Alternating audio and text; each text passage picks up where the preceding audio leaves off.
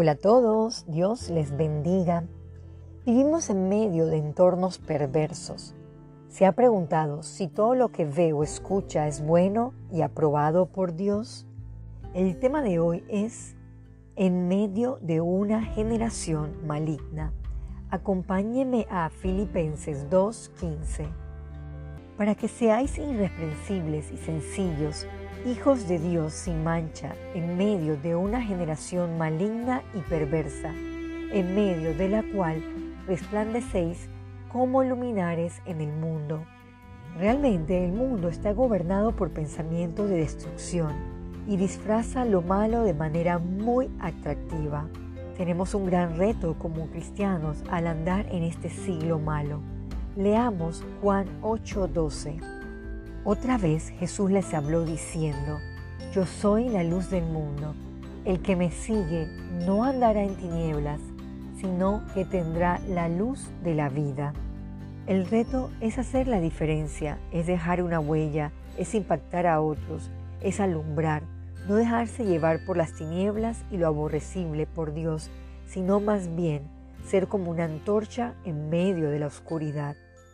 Otra cita es Juan 12:46. Yo la luz he venido al mundo para que todo aquel que cree en mí no permanezca en tinieblas. Ahora bien, entendiendo estas citas bíblicas, ¿qué nos toca a nosotros como creyentes? Vayamos a Romanos 12:2. No os conforméis a este siglo, sino transformaos por medio de la renovación de vuestro entendimiento para que comprobéis cuál sea la buena voluntad de Dios, agradable y perfecta. ¿Cómo es nuestro comportamiento de día en día? Recientemente corría por las redes y noticias videos de personas vandalizando. El mal está a la vuelta de la esquina y pareciera que nos incitamos a que todos hagamos lo malo y que eso realmente es lo correcto. Como creyentes, Dios nos ha llamado a ser pacificadores. Debemos pedir a Dios sabiduría y dirección en nuestro andar. Concluyo con el siguiente versículo, Salmo 143, versículo 10. Enséñame a hacer tu voluntad, porque tú eres mi Dios. Tu buen espíritu me guíe a tierra de rectitud.